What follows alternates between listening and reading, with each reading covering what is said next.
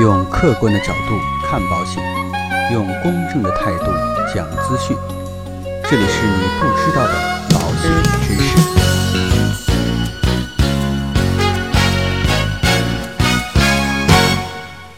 好，各位亲爱的朋友们，大家好。那今天呢，来跟大家一起来聊一个话题啊，就是婚内能不能利用保单来转移财产？可能很多的朋友看到这个问题啊，都很诧异，认为保险呢只是简单的可以提供一些保险保障的一些功能，但实际上啊，保险作为一种金融工具啊，它其实还有很多的功能啊，是我们鲜为人知的。那最近呢，有很多的网友在问，说婚内能不能利用买保险来达到转移财产的目的？这个呢，答案是肯定的。其实呢，如果说保单规划的比较巧妙，离婚的时候啊，财产是不会被分割的。这就要看我们专业的水准能不能达到这样的一个程度。当然啊，今天这样的问题啊，可能各位朋友会有各种各样的想法，但是啊，我希望大家能有一种阳光的心态。比如说啊，我们想通过保险来保障一个家庭的弱势的女子，她的家庭财产都掌握在老公手里，自己呢一分钱都没有，那她就在想，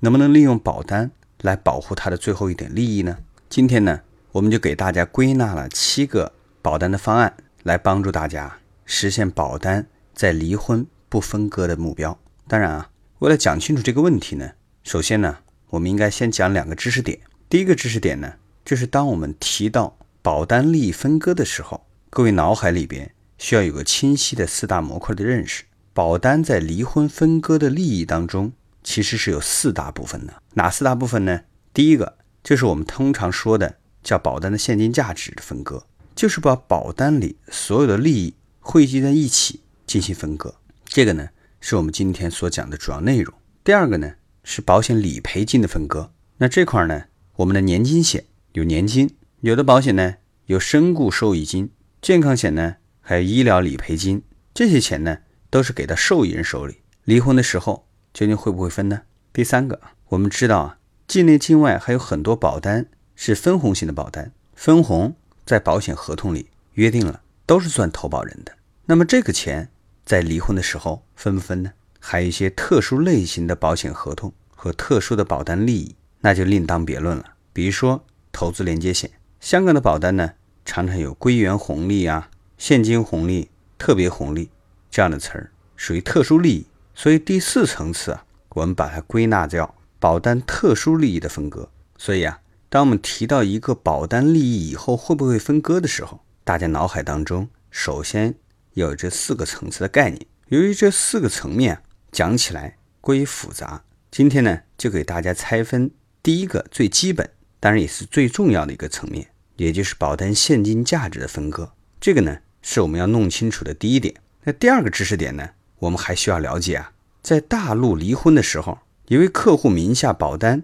在分割的时候啊。会秉承什么样的基本原则？在这里呢，给大家来介绍一下。二零一五年十二月，大陆的最高人民法院在第八次全国法院民商事审判工作会议纪要当中有一条规定，那第四条是这样写的啊，我来给大家念一下：婚姻关系存续期间，以夫妻共同财产投保，投保人和被保险人同为夫妻一方，离婚时处于保险期间内，投保人。不愿意继续投保的保险人退还的保单现金价值部分，应按照夫妻共同财产处理。离婚时，投保人选择继续投保的，投保人应当支付保单现金价值的一半给另一方。那解释一下啊，比如说这个老公离婚的时候呢，是处于保险期间内的，离婚的时候保单还在有效期内，但投保人也就是这个老公不愿意继续投保的，保险公司。说那行，那你退保吧。这个呢，就变成了夫妻共同财产，一人一半了。那后半句什么意思呢？也就是说啊，老公说了，这张保单我还有用，我需要继续拥有这张保单。那保险公司啊，会给出一个证明，证明他们在离婚的时候，这张保单的现金价值是多少。法院呢，就会按照这个现金价值的一半判给他的太太。根据这一条啊，各位可能已经注意到了，实际上呢，可以归纳成两点。第一呢。离婚的时候，保单分割的主要是保单的现金价值，而不是别的利益。第二点呢，这条规定里边讲的是婚内共同财产投保的情况，但是并没有说保费来源于第三人，比如说啊，来源于他的父母、子女或者是他人的情况，也没有说保单的投保人是其他人的情况。所以接下来的分析呢，要扩大我们在实践工作当中的方方面面、各种情况。那以上说了两个基本点，接下来呢，我们就把七个规划方案一一介绍给大家。第一种方案呢，假设有一位女士姓叶，叶女士啊，用自己婚前的个人存款，或者用自己婚后的个人存款，给自己买了一张终身寿险的保单，身故受益人写的是她的儿子。那么这种保单的保费由来源于她的个人财产，所以原则上我们认为这样的保单在她婚变的时候是不会分割的。但是啊，我们在深入探讨的时候发现一个问题。比如说，叶女士原来的保费交的是五十万，后来随着时间的增加，保单的现金价值变成了七十万，减去保费五十万，还多出二十万。那么这个多出来的二十万的保单的现金价值，算不算是夫妻的共同财产呢？当然啊，在这里，因为叶女士啊是以她个人生命的延续或死亡所做的一个保单规划，而这份保单的现金价值增长是不需要夫妻任何一方投入大量时间和精力。来维护和经营的，用的呢是叶女士个人财产的本金，一次性投入后只需进关，所以长出来的这二十万应该属于她的个人财产。但针对这一部分，目前有各种不同的声音，所以我们也不能说啊，长出来这部分保单价值绝对是在离婚的时候就不能分割，但至少交保费的本金价值部分应属于叶女士的个人财产。我们再来看看第二种方案是这样设计的。我们让叶女士的父母来做投保人，保费呢也是叶女士父母掏的，年金受益人是叶女士本人，身故受益人呢是叶女士的父母之一。这个保费由于来源于叶女士的父母，所以保险法也说了，保单的财产所有权归投保人。换句话说啊，当叶女士离婚的时候，在法官眼里，这张保单的财产应该算是叶女士父母的，而不算她的。所以这张保单在离婚的时候肯定是不能被分割的。那聪明的朋友就问了：保单是没有分，可是叶女士啊是年金的受益人，会不会从她这份保单每年拿到的年金这部分钱变成夫妻的共同财产，在分割的时候要分呢？啊，这问的非常好。那我们来看一下保险法这块是怎么规定的。婚姻法第十八条是这么规定的：有下列情形之一的，为夫妻一方的财产，遗嘱或赠与合同中。确定只归夫或一方的财产，这句话的意思就是说啊，如果爹妈给钱的时候立了遗嘱或者签了赠与合同，并且明确这个利益是给自己子女一方的财产的话，那么这个钱啊就算是叶女士自己的。如果没有写，啥也没有表示，只是拿了一笔钱给叶女士的话，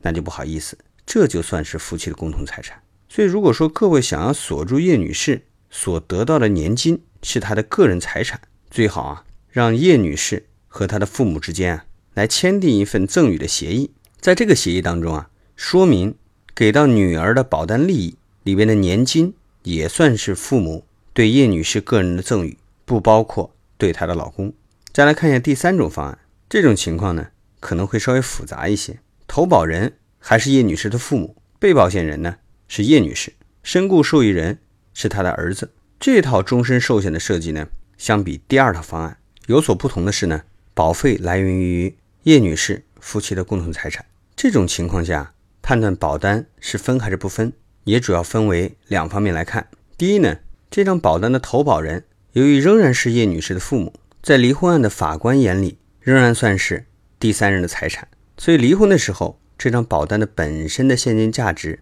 肯定是不会被分割的。但是叶女士把保费五十万交给父母的时候，这个行为算是什么关系呢？是他平常孝敬他的爹妈，源源不断支付赡养费用，后来叶女士父母攒起来了，给女儿买了一张保单，还是说叶女士离婚的时候突击转移财产，瞒着老公偷偷拿出五十万，一次性给了自己的父母？那这个呢，就需要具体情况具体来分析，因为法律里面有规定，《婚姻法》第十七条关于夫或妻对夫妻共同财产。有平等的处置权的规定，应当解释为啊，夫或妻在处理夫妻共同财产的权利上是平等的，因日常生活而处理夫妻共同财产的任何一方啊，均有权决定。第二个呢，夫或妻因非日常生活需要，对夫妻共同财产作出重要处理决定，夫妻双方应当平等协商，取得一致的意见。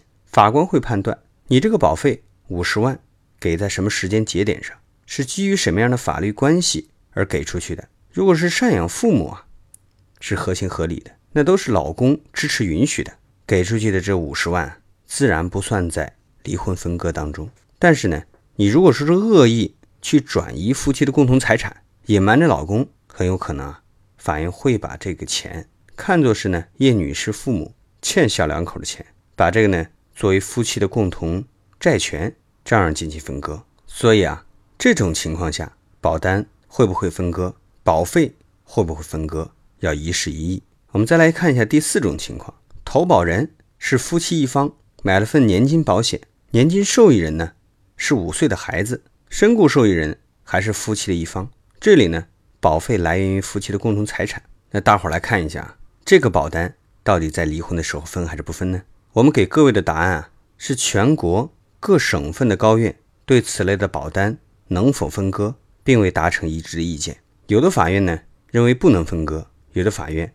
认为可以分割。比如说，我们来看一下浙江省高院的规定。浙江省高院在二零一六年的六月。就发布了以下的文件：说婚姻关系存续期间，夫妻一方为子女购买保险，在离婚的时候可否作为夫妻共同财产予以分割呢？他是这样回答的：婚姻关系存续期间，夫妻一方为子女购买的保险视为双方对子女的赠与，不作为夫妻的共同财产来分割。所以各位看到了这种情况呢，在浙江省认为这张保单的利益都送给子女了。所以离婚的时候啊是不分割的，但是其他省份的法官未必这样认为。那怎么办呢？很简单啊，投保的时候让夫妻写个书面协议，大概意思就是说，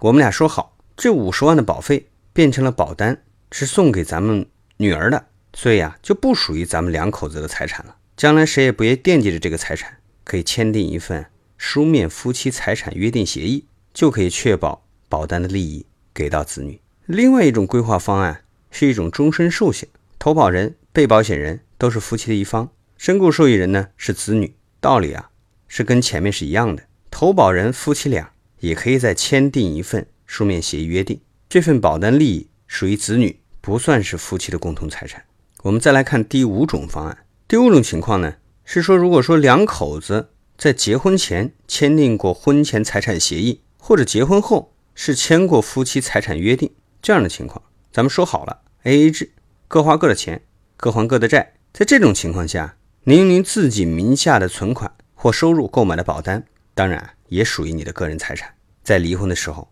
也不会分。具体的法律是这样的：夫妻可以约定婚姻关系存续期间所得的财产以及婚前财产归各自所有、共同所有或部分各自所有、部分共同所有。约定应当采用书面形式。夫妻对于婚姻关系存续期间所得的财产以及婚前财产的约定，对双方具有约束力。这里呢有个前提，就是你的保单当事人、投保人、被保险人和受益人最好都是跟您在同一个利益条线上的人。比如说自己的父母、自己和子女，千万别把配偶拉扯进来，这样的话呢就扯不清楚了。再来给大家看一下第六种规范的方案，也就是把保险装进信托的保险金信托。这样的一个解决方案，在讲解之前呢，大家可能需要熟悉一下保险金信托的法律架构。境内的保险金信托啊，主要分为两大类，一个呢是终身寿险的保险金信托，还有一个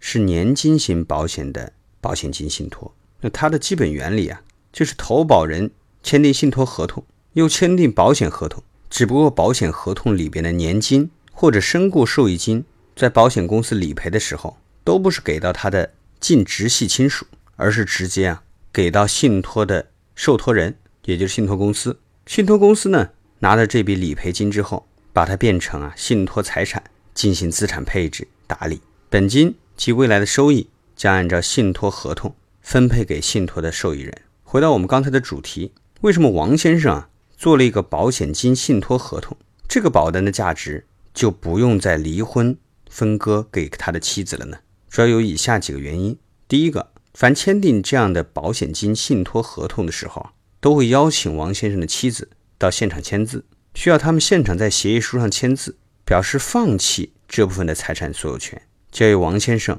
自己来设立，跟妻子完全没有关系，所以他自己也就放弃了这个财产权了。第二个呢，信托合同的受益人里边一般都有妻子的利益，他很有可能啊是信托的受益人，所以他的利益不是体现在保单的现金价值本身，而是体现在信托合同的受益份额里边。第三个呢？这类保险金的信托合同当中，大多数都有条款，对于王先生作为投保人权利有所限制。比如说啊，不能解除保险金合同，提前提走保单的现金价值，也不能把这个保单拿去质押贷款。如果投保人非要这么干，会导致信托合同的失效，那么由此产生的违约后果将由王先生自己来承担。所以，鉴于以上这些诸多的原因呢，原则上设立保险金信托以后，保单的现金价值在离婚的时候。是不会分割的，除非投保人，也就是信托的委托人，离婚前撤销了所有的合同。当然啊，也是有这种特殊情况的。接下来我们来看一下第七种方案。讲到这里的时候呢，可能有很多的朋友啊，有些着急了，说我没有个人存款，那爹妈呢也没有钱去购买保险，那就只有手头的最后一点婚后的工资收入，能不能通过保单来保护一下自己呢？在这里啊，跟大家说个小窍门：如果你已经在婚内，用了夫妻共同财产买了保单，那就请想一想，离婚的时候是分保单的现金价值合适呢，还是让投保人继续持有保单更合适呢？没错啊，我相信这个时候大家大脑里边都已经蹦出来一个念头，那肯定是当投保人持有保单更合适啊，因为啊，保费交到保险公司以后，保单的利益它不是按照年份均等体现的，而是刚开始少，后面啊越来越多。所以，当一个人买了一份保单以后，过几年离婚，其实啊，当时保单的现金价值是偏低的。而当投保人继续持有保单，未来保险公司给他的利益也会更多。因此啊，我们得到了一个结论：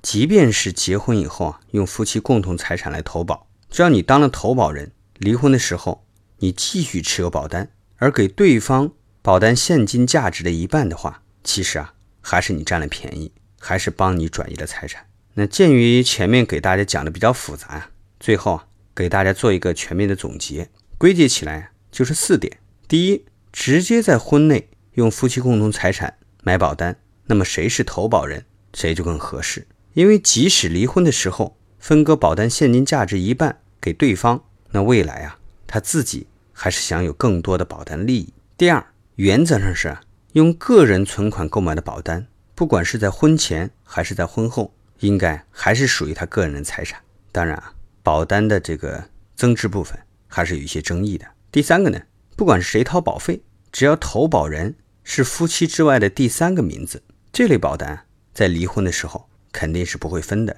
但保费会不会变成负债来分，还要看情况来决定。第四个呢，受益人是未成年子女的保单，可能分割，也可能不分割。具体呢，是由各省的高级人民法院来审判。来决定。上面给大家分析呢，这是婚内能不能利用保单达到转移财产目的的。这个时候呢，转移财产四个字肯定就要打个引号了。相信各位朋友啊，听到这里的时候，心里可能都比较清楚了。结论就是呢，如果保单的规划合理，真的就可以帮助弱势群体一方，保护您的财产权利，达到离婚的时候保单不分割的目标。那今天的节目呢，到这里啊就告一段落，请您。点击订阅按钮来订阅我们的节目，让我们下期再见。